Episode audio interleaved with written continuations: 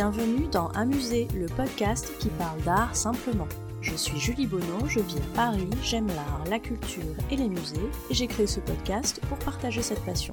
L'objectif d'Amuser, c'est de raconter l'art autrement, de raconter l'art de manière ludique et décalée, de ressentir l'art sans trop l'intellectualiser. Si comme moi vous aimez apprendre sans faire trop d'efforts, vous êtes au bon endroit. Un nouvel épisode d'Amuser est mis en ligne tous les lundis. Vous pouvez vous abonner à Amuser sur les plateformes iTunes, Spotify, SoundCloud, Stitcher et Podcast France. Vous avez le choix. Je serai ravie de recevoir vos commentaires et suggestions, voire vos 5 étoiles si ce podcast vous plaît. C'est le meilleur moyen d'encourager et de soutenir Amuser. Vous pouvez également me suivre sur les réseaux sociaux, sur Instagram et sur Twitter c'est le compte amusé underscore fr, et sur Facebook et sur la chaîne YouTube sous le nom Amusé.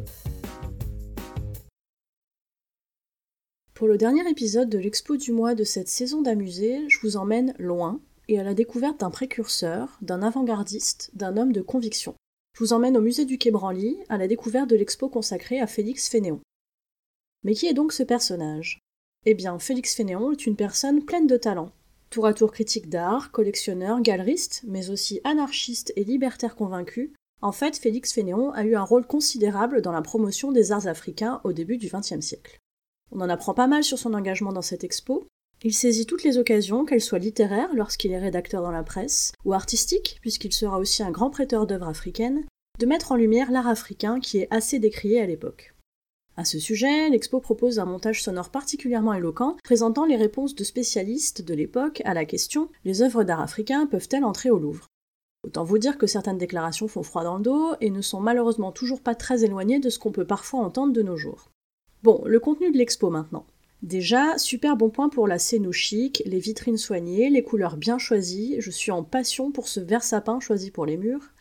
La qualité et la beauté des œuvres présentées aussi parce qu'elles sont dans un état de conservation épatant, les bois sont éclatants, c'est magnifique. L'expo est super claire, j'aime ce format d'expo où on reste un peu sur sa fin en partant et on n'est pas dans une overdose d'œuvres présentées. Une grande première quand même dans ma vie de visiteuse, je me suis retrouvée complètement fascinée devant une vitrine présentant des couteaux. Vous vous en doutez si vous suivez un peu amusé de près, moi je suis plutôt branchée peinture ou sculpture. Mais alors là, coup de foudre énorme pour cette vitrine. Je sais pas si c'est la couleur et ou les œuvres présentées, mais alors quelle beauté. Et on pourra pas dire de moi que je suis une femme d'intérieur passionnée par la coutellerie, donc il s'est vraiment passé quelque chose pour moi sur cette vitrine. Un mini choc artistique, je pense. Big up aussi pour cet incroyable paravent Joséphine Baker, plein de couleurs, de vie, une pièce magnifique. Une expo maline aussi. Pile au moment où je me posais cette question métaphysique de savoir comment Félix Fénéon avait constitué sa collection d'œuvres complètement dingue, bim L'expo me donne la réponse. Fou quand même. J'ai aussi envie de saluer l'audace, l'audace de mettre dans une même vitrine et côte à côte un tableau de Max Ernst et des amulettes, ou des tableaux de Seurat et des statuettes féminines.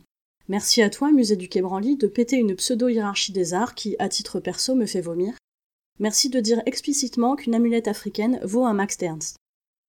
Vous avez noté que j'ai galéré pour dire Max Ernst. Cette expo est donc à voir jusqu'au 29 septembre 2019. Allez-y, c'est cool. Vous trouverez dans les notes de cet épisode des références intéressantes en lien avec le sujet traité. N'hésitez pas à me faire part de vos commentaires sur Amusé. Si vous souhaitez encourager ou soutenir ce podcast ou simplement dire que vous l'appréciez, n'hésitez pas à lui mettre une bonne note sur les plateformes d'écoute.